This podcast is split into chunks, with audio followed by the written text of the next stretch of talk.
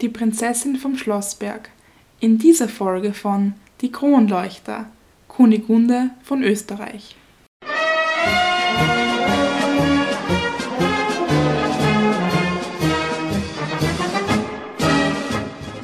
In der Steiermark kennt jedes Schulkind die Legende von der Prinzessin Kunigunde und vom bösen Rabenkönig Matthias Corvinus aus Ungarn, der hereinkommt, um sie zu entführen, weil er sie heiraten möchte. Und die Kunigunde, die flüchtet auf den Grazer Schlossberg hinauf, ihre zwei Verfolger hinter sich. Und dann steht dort ein Hund und sie lauft am Hund vorbei und der Hund fällt die Verfolger an und sie konnte flüchten.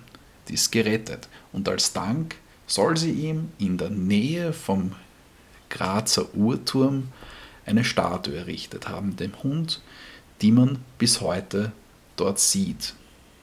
So geht die Legende, die man sich erzählt. Nur was daran dran ist an dieser Kunigunde, dem wollen wir uns heute annehmen. Ja, die Kunigunde wurde am 16. März 1465 in Burg zu Wiener Neustadt geboren. Was damals bei der Steiermark war. Ihre Eltern waren der Friedrich III. Des Reiches Erzschlafmütze, wie es geheißen hat. Da werden wir später Nachhinein. noch kurz erfahren, warum ja. dieser Name. Und ihre Mutter war die Prinzessin Eleonore von Portugal. Die nach ihrer Mutter benannt ist, die auch Portugal regiert hat. Ihre Eltern waren zu Zeitpunkt der Geburt 50 und 29 Jahre alt und die Kunigunde hatte auch einen älteren Bruder, nämlich den Maximilian, der um sechs Jahre älter war. Der spätere Kaiser Maximilian I., der letzte Ritter wie er immer genannt wird. Über dessen Tochter wir auch schon eine Folge gemacht haben übrigens. Das war nämlich die Margarete. Und ganz spannend finde ich auch ähm, den Namen Kunigunde, also wie es dazu gekommen ist, dass ja, untypischer Name. die Kunigunde Kunigunde heißt. Die Sankt Kunigunde war nämlich die Lieblingsheilige vom Vater Friedrich. Die war nämlich die Gemahlin von Heinrich II. um das Jahr 1000 und diese Sankt Kunigunde hat sich da damals einer Feuerprobe gestellt. Sie wollte beweisen, dass sie ihren Mann nicht betrogen habe und dass sie trotz langjähriger Ehe mit ihm noch unberührt war. Und um das zu beweisen, ging sie über zwölf glühende Pflugscharen und hat das scheinbar gut überwunden und ja. damit sich frei bewiesen. Ja, also solche heiligen Geschichten sind immer was Lustiges, immer was Geiles, aber ähm, es ist halt die Frage, ob nicht der Friedrich irgendwie, also was der Bezug vom Friedrich dazu war. Weil es war ja die Ehe der Eltern ja auch nicht sonderlich glücklich, weil der Friedrich war relativ einbrödlerisch, die Eleonore war sehr temperamentvoll. Ja, das sind wie so oft wie oft wir auch das schon erwähnt haben in unserer Folge, politische Ehe. einfach ja auch zwei Charaktere aufeinander geprallt, die eigentlich gar nicht kompatibel waren miteinander. Ja. Und das hat sich da ebenso ausgewirkt, dass sie sich überhaupt nicht zu sagen hatten und sie hatten keine Gemeinsamkeiten. Und erschwerend dazu kam dann auch, dass drei ihrer Kinder schon sehr früh an einer Magen-Darm-Infektion gestorben sind, nämlich der Christoph, die Helena und der Johannes.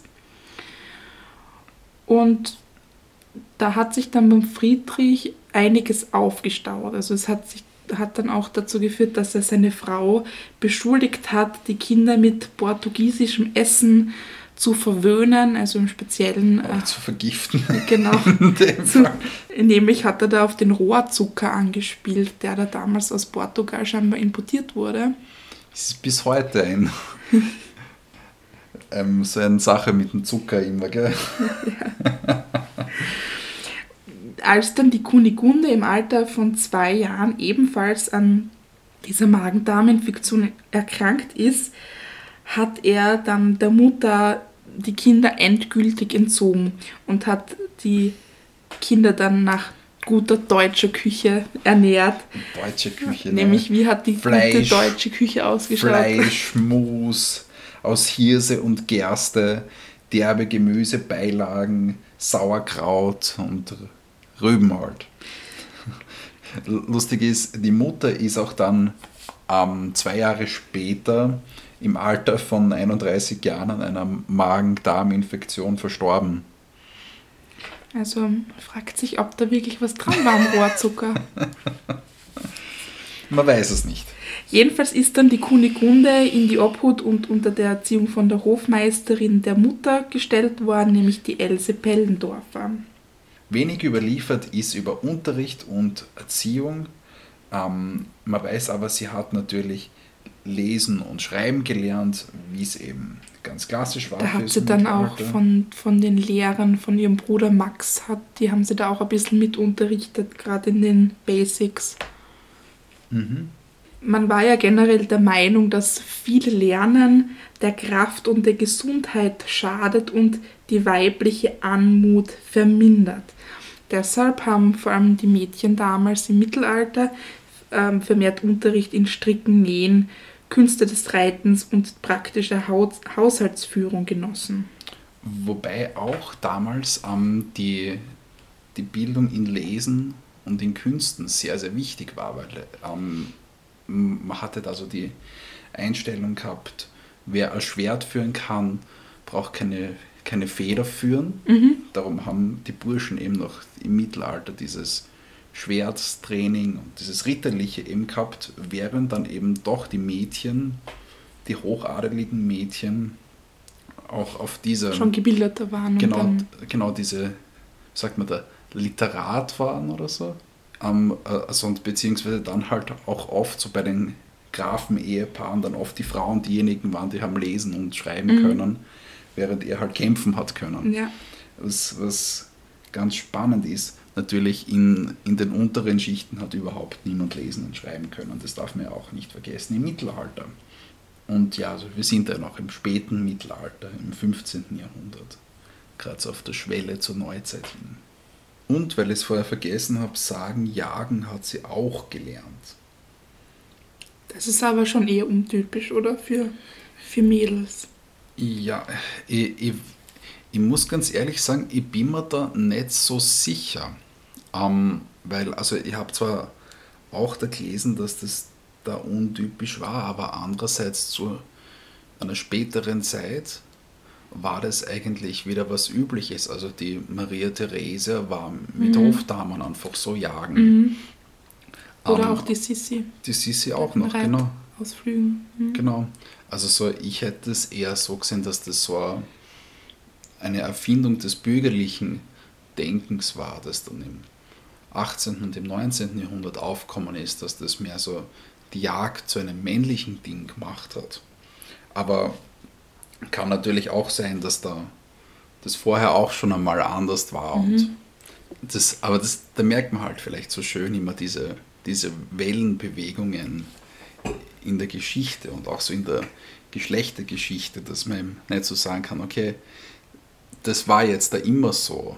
Diese, ja. Die Zuschreibungen zu dem Geschlecht ja. und so weiter. Wie sich das, das so das verändert hat über die Laufe mhm. der Jahre, Jahrzehnte, Jahrhunderte. Mhm. Mhm. So ganz viele man, eher klassisches Thema, was da jetzt nicht hereinpasst, aber eben so ganz viele Geschlechterrollen und Misogynie, Zeug und so weiter ist erst ein Produkt der Neuzeit, das es mhm. ja vorher nicht so gegeben hat.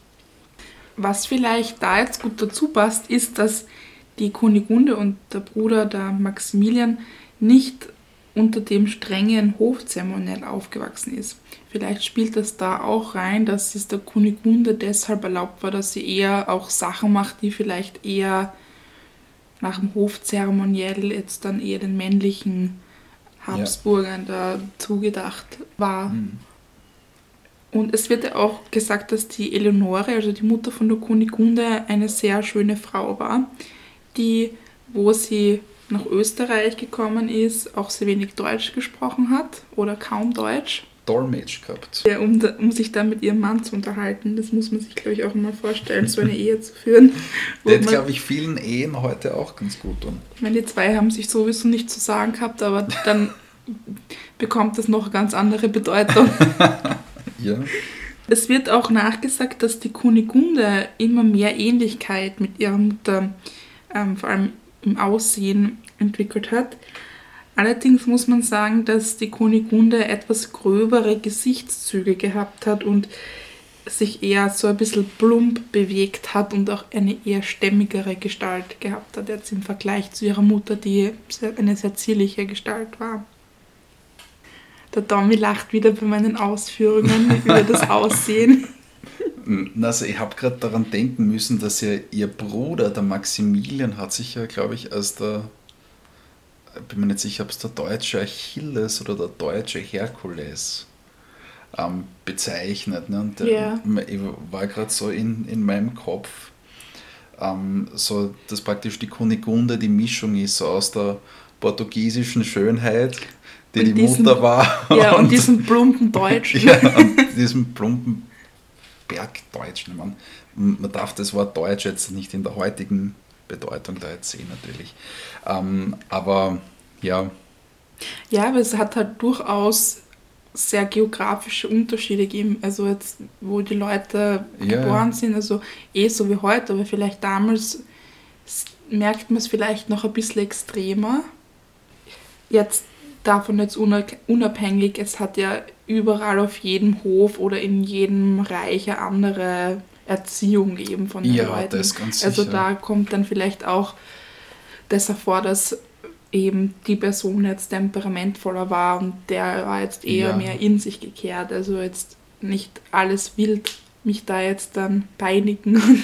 Nein, nein, äh, da, da hast, ähm, hast du vollkommen recht. Ähm, bestes Beispiel, bestes Beispiel dafür ist ja die Theodora Komnena am Babenberger Hof in Wien, die als byzantische Prinzessin da herüber geheiratet hat und da eben auch so das ganze hochkulturelle Ding mitgebracht hat.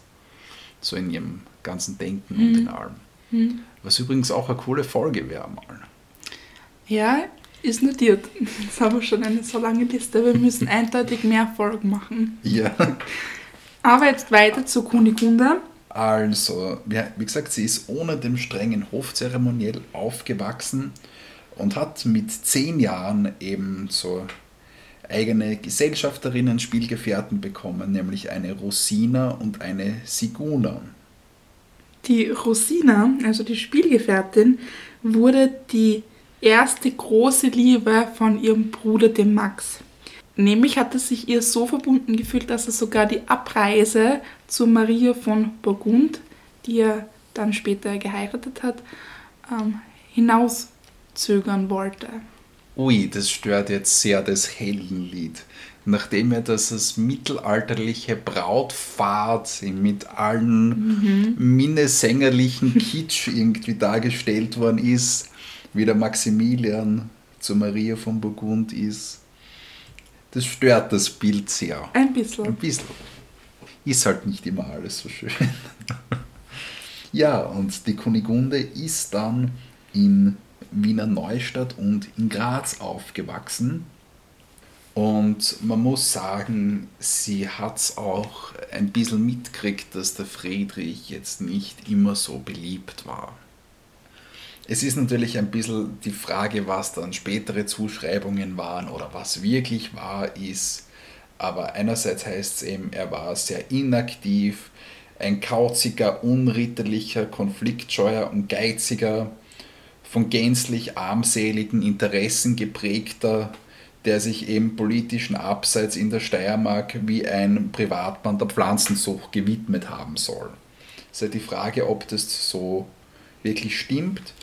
Äh, man kann zumindest sagen, er war in seiner Regierungszeit sehr viel mit Katastrophen wie der Pest, Krieg, Hunger konfrontiert und hat halt keine Wunder liefern können. Mhm. Und das war alles ein bisschen verworren. Man muss auch sagen, der Friedrich, und das betrifft auch die Kunigunde, äh, war jetzt nicht sonderlich reich, also auch nachher mhm. als Kaiser. Also das war jetzt kein allzu prunkvoller, mit Goldbergen ausgestatteter ja. Hof. Nicht ähm, wie man sich vorstellt, vielleicht. Ja, Und dementsprechend hat er auch nicht so diese Repräsentation mhm. pflegen können und so stark hinaustragen können. Mhm. Jetzt beispielsweise im Gegensatz zu seinem Sohn, dann den Maximilian.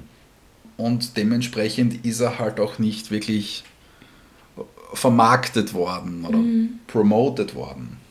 Und man kann auch sagen, dass er vielleicht ein bisschen ein intensives Aktenstudium betrieben hat und vielleicht durchaus etwas misstrauisch war. Wie gesagt, er war sicher auch zurückgezogen und knausrig.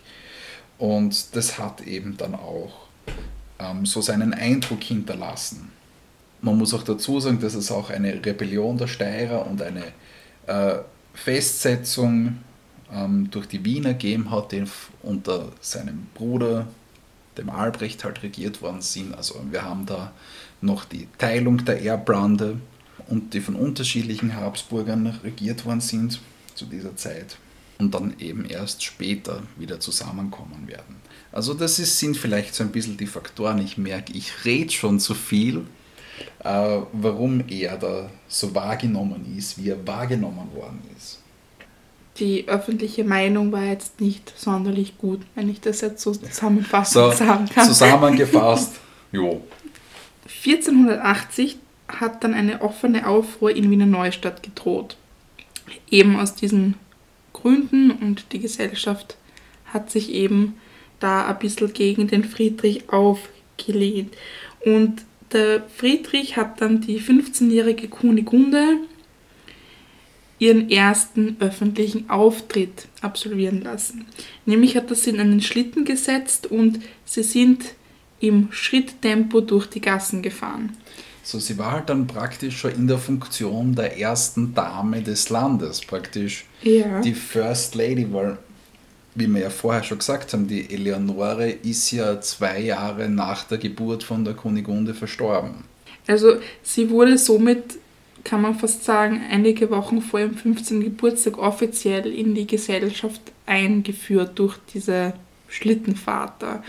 Und das hat der Friedrich natürlich auch mit dem Hintergedanken gemacht, dass wenn er die Kunigunde, seine Tochter, öffentlich zeigt, dass sich dann die Gemüter wieder ein bisschen beruhigen. Also da hat er schon einmal eine gewisse PR, eine gewisse Promotion schon einmal ähm, zutage gebracht, die aber eben ähm, auch noch ganz was anderes umfasst, nämlich hat er über so ziemlich alle europäischen Höfe verteilt eben ein Porträt von ihr verschicken lassen, eben schon auf Bräutigamschau aus. Also Mal schauen, was es da alles gibt, der Markt. genau, also so da sind wir eben schon ganz stark in der Heiratspolitik, die es bei den Habsburgern auch schon im Mittelalter gegeben hat. Und sogar da schon den Plan, oder man sagt zumindest so, es hätte der Friedrich die Idee gehabt, die Eleonore mit dem osmanischen Haus mhm. zu verheiraten. Also wir sind da ja noch, wir sind da nur ein paar Jahrzehnte nach dem Ereignis, dass die Osmanen Konstantinopel eingenommen haben, mhm. was natürlich ein wahnsinniges Trauma in der christlichen Welt war. Besonders er eben dann als römischer Kaiser. Für ihn war das natürlich ein schwieriges Ding und Vielleicht hat er sogar den Glauben gehabt, dass die Kunigunde die Osmanen etwas bekehren könnte oder mhm. zu Christen machen könnte. So, weil das erinnert mich, das ist jetzt vielleicht wieder ein Exkurs, aber es passt ganz super dazu, zu dem, was nachher kommt. Ähm, die Ungarn, die ja auch als Reitervolk in Europa eingefallen sind, mhm. aus Vorderasien, haben sich ja dann auch in das Abendland integriert, indem sie dann christlich geworden sind. Mhm. Vielleicht war auch das so ein bisschen der Gedanke. Mhm.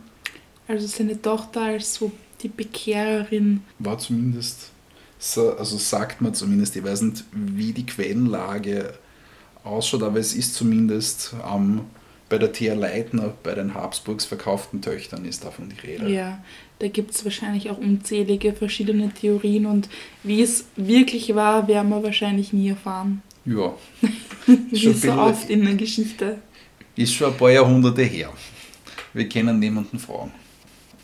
Soweit zur Verheiratung mit dem Sultan Mehmed II.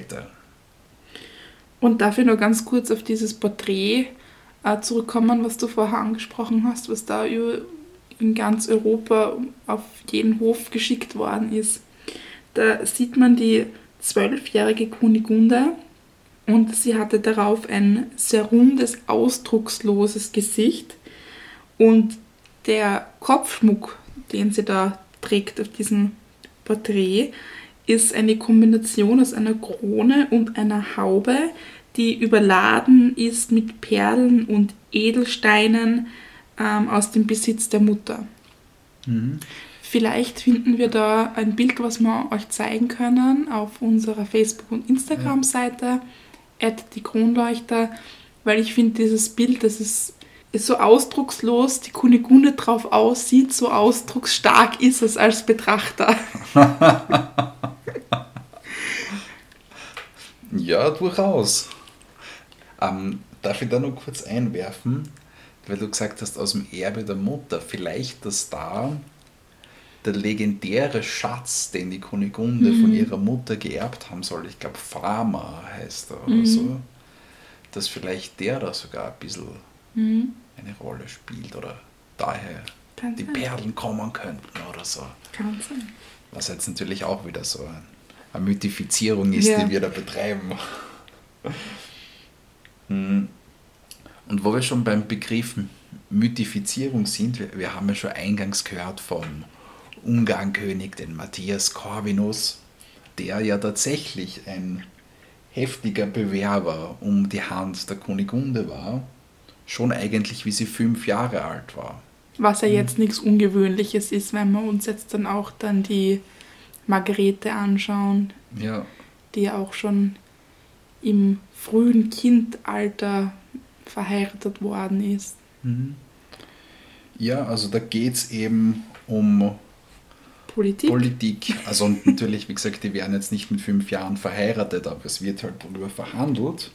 Und der Matthias Corvinus ähm, hat in der Kunigunde eben eine Chance auf das österreichische Erbe gesehen, auf Einfluss, Gebietsgewinn und sogar als Chance auf den Thron des Heiligen Römischen Reiches und der Kaiserwürde. Ja, war sicher eine gute Partie. Die Kunigunde schon. Ja. Der Friedrich hat den Matthias Corvinus eben gar nicht als gute Partie gesehen. Also der war aus ungarischem Landadel, kleines Geschlecht, Hunyadi war das Haus, nicht qualifiziert und ebenbürtig genug. So hat es der Friedrich gesehen und den Matthias Corvinus hat es halt sehr in seinen Stolz gekränkt. War er dann doch klar. irgendwie erwählter König von Ungarn. Das hat dann schon ähm, auch politische Folgen, vielleicht so ein bisschen emotional mitbefeuert. Ja, weil der ist ja dann auch öfters in Österreich eingefallen, der Matthias Corvinus. Beispielsweise 1477 fiel der Matthias Corvinus in Österreich ein und verlangte dann vom Friedrich 100.000 Gulden. Mhm. Was er sicher nicht bezahlen konnte, oder wie wir vorher gehört haben, war er chronisch pleite. Genau, und da gibt es dann im Friedensvertrag eine Geheimklausel, in der es heißt, dass wenn der Friedrich nicht zahlen würde, eben er die Kunigunde an den Schwager von Matthias Corvinus vermählen müsste und diesen zum Herzog von Mailand machen müsste, also mhm. diesen mit Mailand belehnen müsste. Der Matthias Corvinus, die Ungarn sind dann abgezogen, aber der Friedrich hat sich dann eigentlich nimmer um diesen Vertrag gekümmert, das war ihm völlig wurscht ja gut, vielleicht nicht völlig wurscht, aber es hat ihm nicht interessiert, da jetzt seine Tochter an den zu verheiraten. Es hat ihn nicht interessiert, da jetzt diesen Schwager mit Mailand zu belehnen und ja. zahlen wollte er auch nicht. Oder hat er nicht können? Ja, ich glaube, er wollte es halt ja, auch, auch nicht. Auch verständlich. Und darauf ist eben dann der Matthias Corvinus auch dann wieder eingefallen, hat dann auch einmal Wien an sich genommen, ist er dann auch später, hat auch ist auch zum Herzog von Österreich geworden und der Friedrich war dann halt immer so hartnäckig und nachdem dann der Matthias Corvinus verstorben ist, hat dann der Friedrich wieder die Zügel an sich genommen. Also das war jetzt schon ein bisschen ein Foreshadowing, aber im Zuge dieser ganzen Konflikte dann mit den Ungarn ist dann eben die Kunigunde auch nach Graz evakuiert worden. 1481. Und da ist sie dann auch fortan mit dem Friedrich geblieben, weil Wien einfach zu unsicher war. Die Ungarn haben sich dann aber immer weiter ausgebreitet. Und der Friedrich und die Kunigunde haben natürlich auch in Graz ihre Spuren hinterlassen. Also wenn man schaut, man hat am Grazer Dom die Wappen von Friedrich und Eleonore hängen, das A, E, I, O, U, mhm. der Wahlspruch von Friedrich auf der Grazer Burg. Nachdem dann, wie gesagt, da dieser Konflikt mit den Ungarn war und dann eben Graz durchaus schon etwas eingekreist war, weil eben sie schon andere steirische Städte gehabt haben. Und da gibt es dann eben so diese Idee, dass ähm, nachdem die Ungarn nicht einnehmen können, Graz nicht einnehmen können, die Festung, die ja als eine sehr schwer einnehmbare mhm. gegolten hat, bis zum Napoleon, der es ja auch nicht geschafft mhm. hat, hat es dann die Idee gegeben, zwei Verräter heranzuziehen. Die überlieferten Namen sind Himmelfeind und Gräslin oder Gräsel weiß nicht, wie akkurat die sind, aber ich finde es vom Klang her sagen die schon mal was aus. Finde ich irgendwie cool. Ja. Die eben eine kleine Nebenpforte in der Burgmauer öffnen sollten. Ähm, und, und da spielt dann eben die Sache mit um, Kunigunde, Entführung, ob das nicht daher kommt. Es ist jedenfalls nichts draus geworden, da der Burghauptmann, der Ulrich von Graben, das halt entdeckt hat, da gibt es dann auch wieder so die Erzählung, dass da ein Hund gebellt haben soll und die alle gerettet haben soll, aber weiß man nicht. Es war auf jeden Fall was los in Graz auch. Es war was los in Graz. Deswegen wurde dann Graz auch als nicht mehr sicher erachtet und am 24. Februar 1484 wurde dann eine groß angelegte Evakuierung durchgeführt.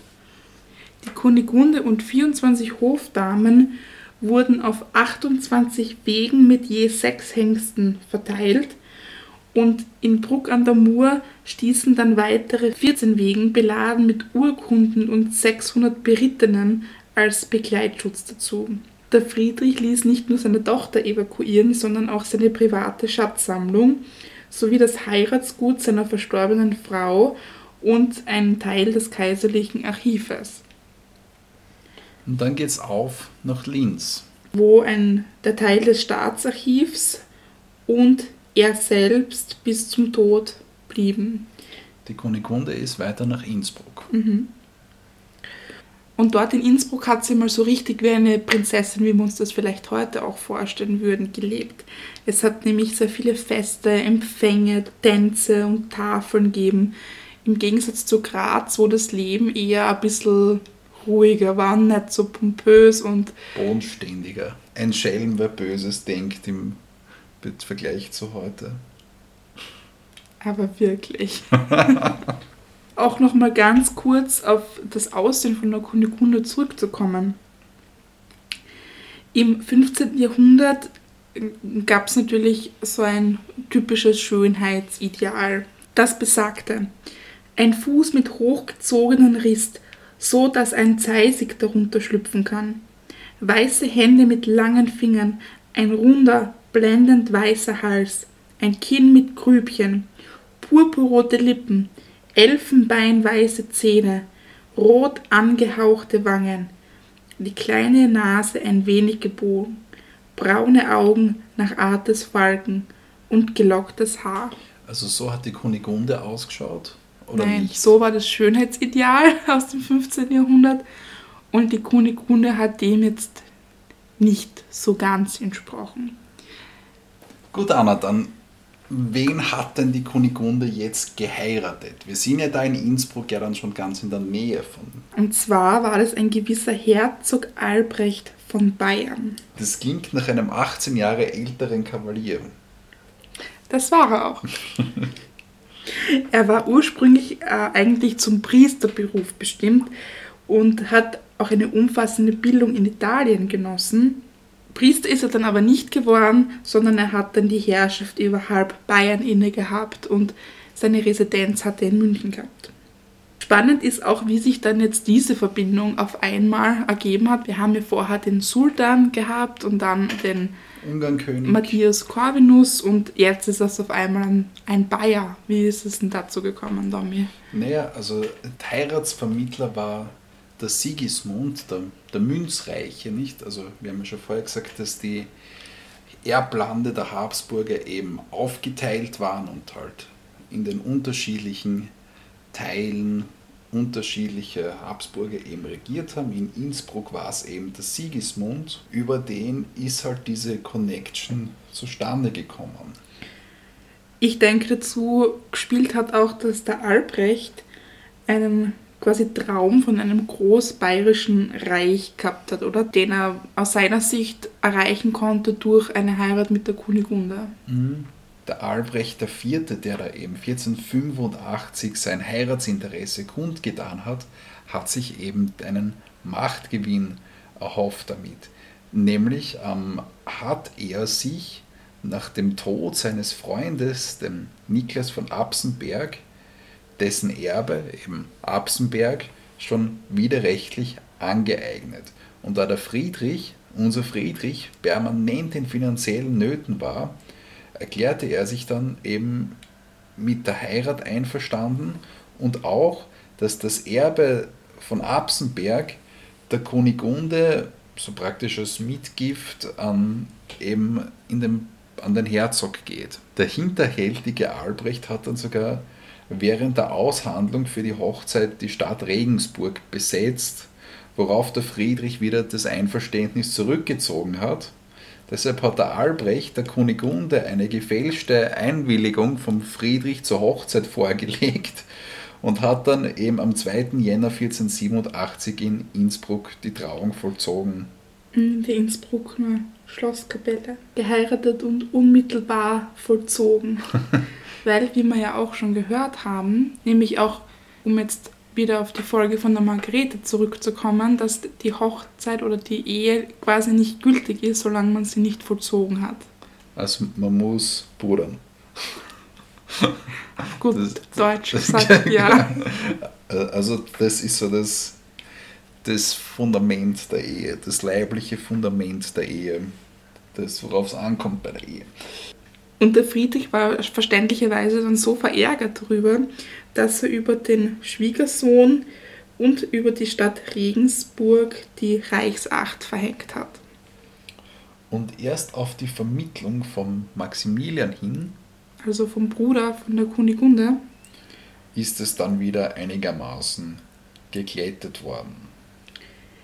Die Kunigunde lebte in München als Herzogin der Bayern und zwischen dem Albrecht und dem Friedrich gab es immer wieder Streit. Jedes Mal konnte dann auch der Max die beiden Parteien in letzter Sekunde von einem Kampf abhalten.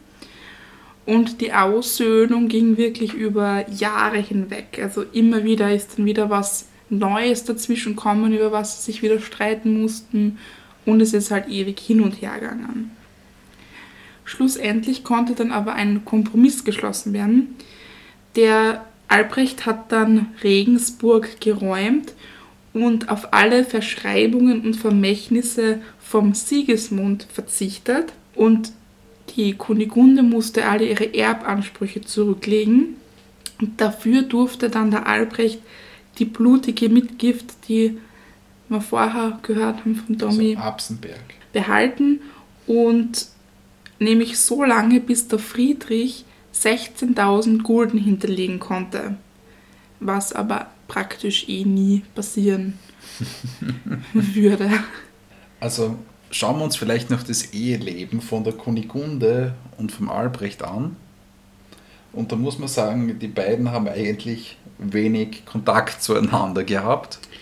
Ja, also sie haben auch innerhalb von München getrennte Wohnsitze eigentlich gehabt. Sie sind sich ganz selten begegnet.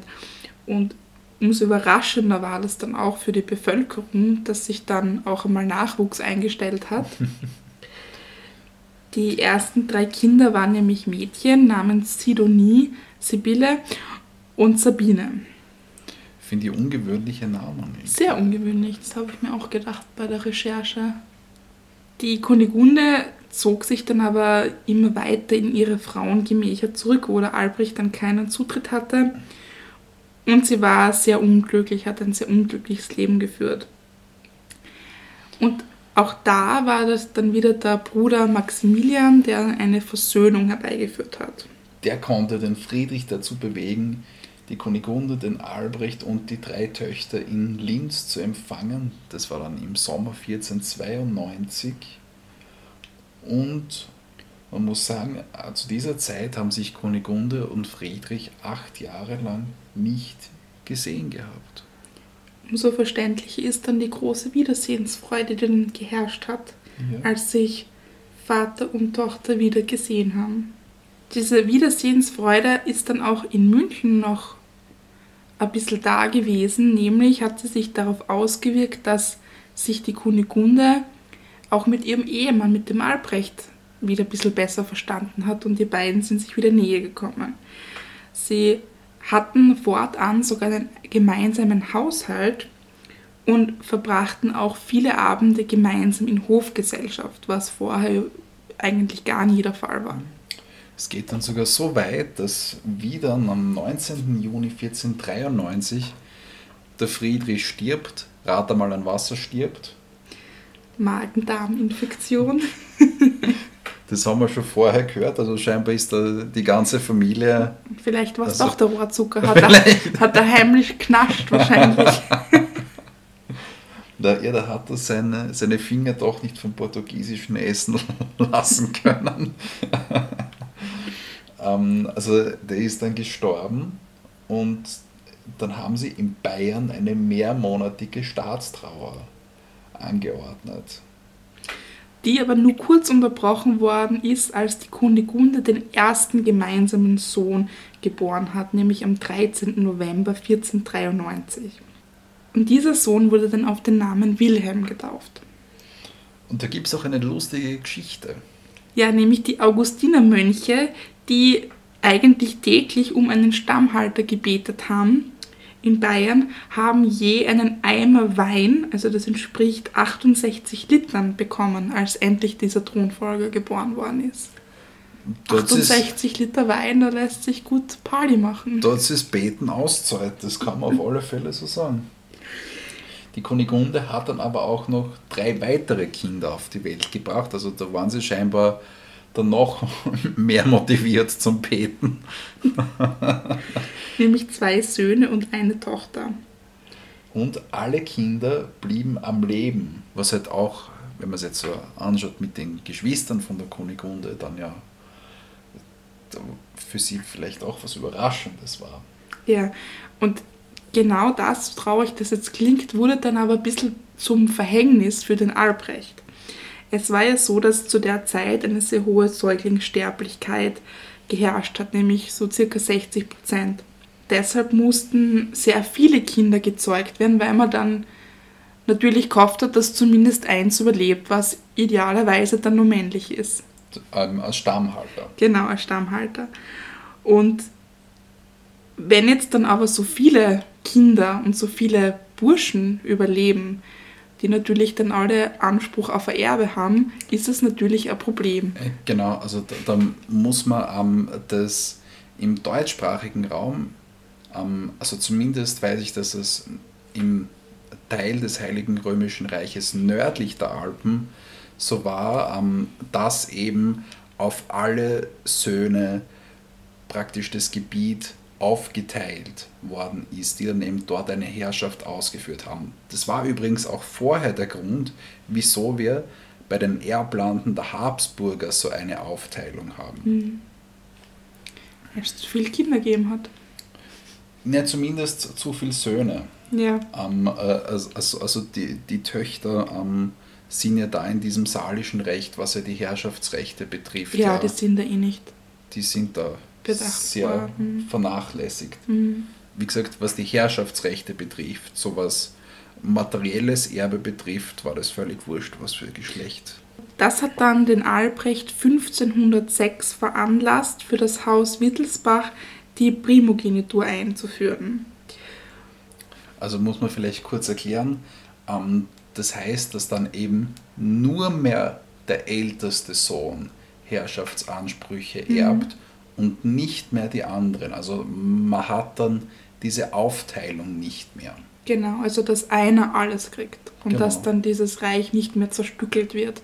Genau. Und der Hintergedanke vom Albrecht war natürlich auch, dass er dann diese blutigen Kriege zwischen diesen einzelnen aufgeteilten Landstücken da ähm, vermeidet.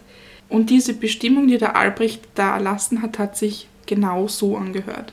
Der älteste Sohn sollte das Land ungeteilt regieren, nachgeborene Söhne den Grafentitel und ab dem 18. Lebensjahr eine jährliche Apanage von 4000 Gulden erhalten. Würde in der Hauptlinie kein Sohn geboren, dann solle die Regentschaft an den ältesten Sohn der Nebenlinie gehen. Ja, das war eben so der Gedanke von Albrecht. Er hat aber den Fehler gemacht, dass er die Kunigunde darüber nicht informiert hat, dass er da dieses Gesetz eingeführt hat. Und das hat eben dann die Kunigunde sehr verletzt, weil sie eben nicht wollte, dass da jetzt zwei ihrer Söhne benachteiligt werden oder leer ausgehen. Ja. Was das betrifft, wie gesagt, sie war es auch aus ihrer Familie nicht anders gewöhnt. Ja. Der Albrecht ist am 18. März 1508 unerwartet gestorben was die Kunigunde zur Witwe macht. Kurze Anmerkung, die drei Söhne waren zum Zeitpunkt des Todes des Vaters 15, 13 und 8 Jahre alt. Die Witwenschaft gibt der Kunigunde natürlich wieder einen ganz anderen Status und vielleicht fängt sie auch an, jetzt ein bisschen über ihren Tod nachzudenken, oder? Und regelt deshalb ihre Verlassenschaft. Vor allem finde ich, dass sie jetzt so richtig aktiv wird. Ja. Also vorher hat sie vielleicht da ein bisschen was gemacht und da ein bisschen was gemacht, mhm. aber jetzt werden wir wirklich sehen, wie sie eigentlich jetzt die Feen in der Hand hat. Ja, ja nämlich, also sie hat doch vorher, glaube ich, nicht wirklich so viel gestiftet oder sonst irgendwas. Nein, gell? also es ist zumindest nichts überliefert. Und jetzt da verteilt sie zumindest einmal ihr Heiratsgut zu gleichen Teilen ähm, den sieben Kindern und das übrige Vermögen. Da hat sie mal die Schulen gezahlt und die Einkünfte von der blutigen Mitgift gingen dann an den ältesten Sohn Wilhelm. Sie selbst hat dann nur eine sehr spärliche jährliche Leibrente von ca. 1000 Gulden bezogen. Genau, sie ist dann auch ins Kloster gegangen Büttrich-Seelhaus.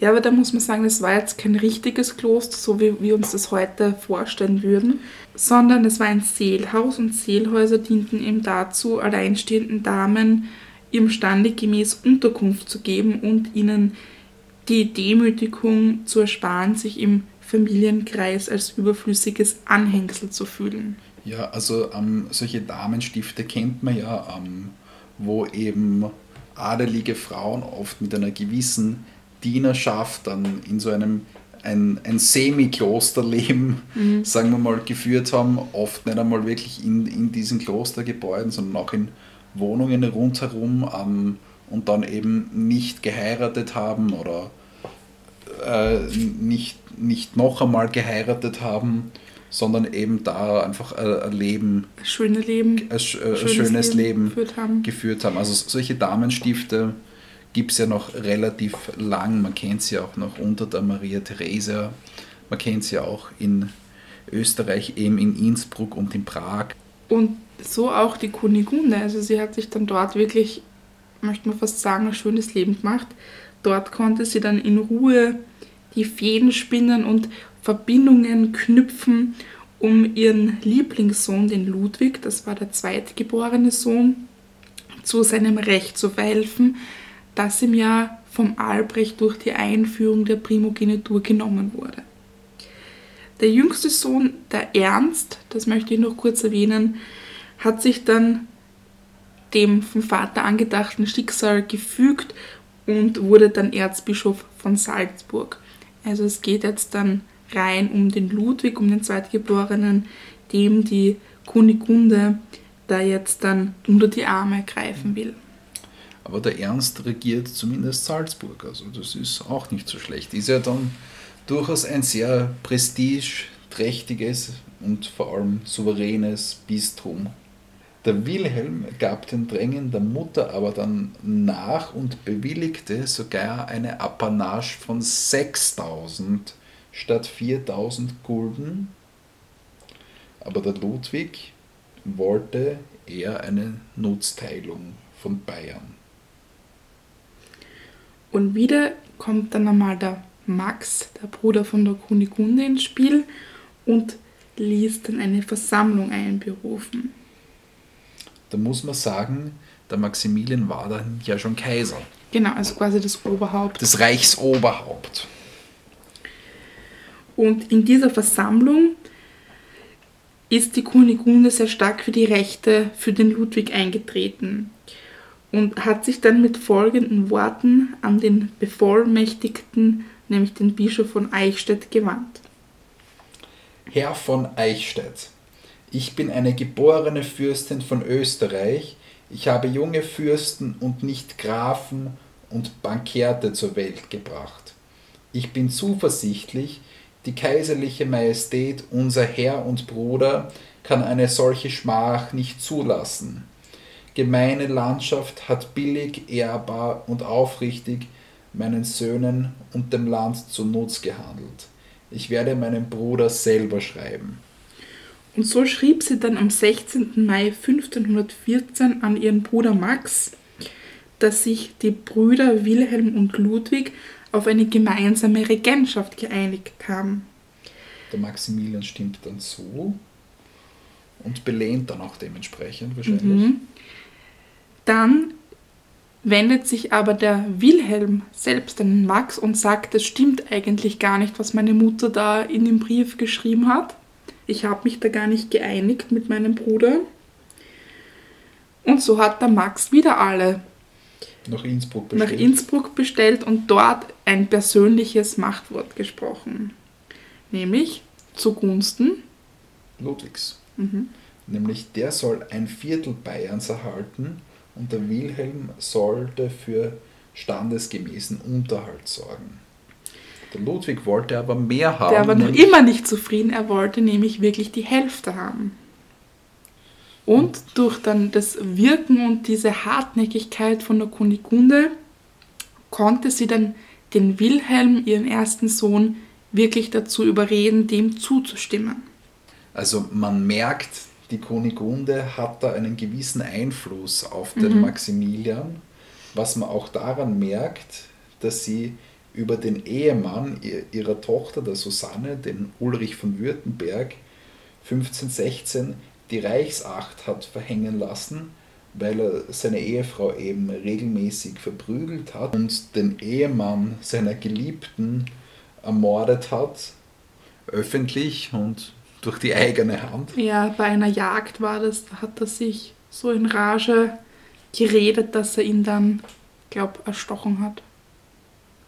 Also das ist, ist der nächste ähm, Einfluss von der Kunigunde. Ein anderer ist, dass es in Augsburg eine Anna gegeben hat.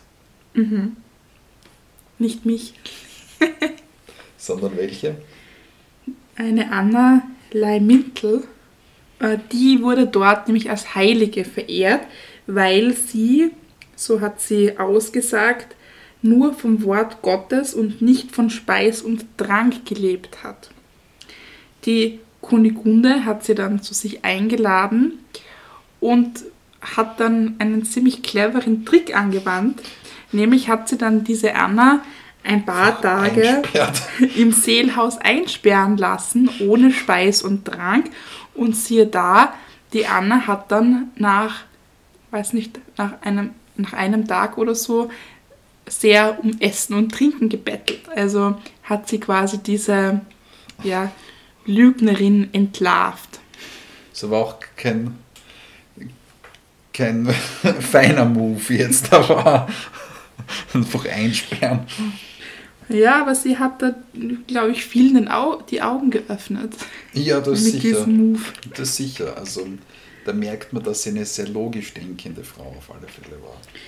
Ja, also so zusammenfassend im Allgemeinen kann man wirklich sagen, dass die Kunigunde dem Wesen des Mittelalters schon sehr weit voraus war, jetzt gerade in ihren letzten Jahren.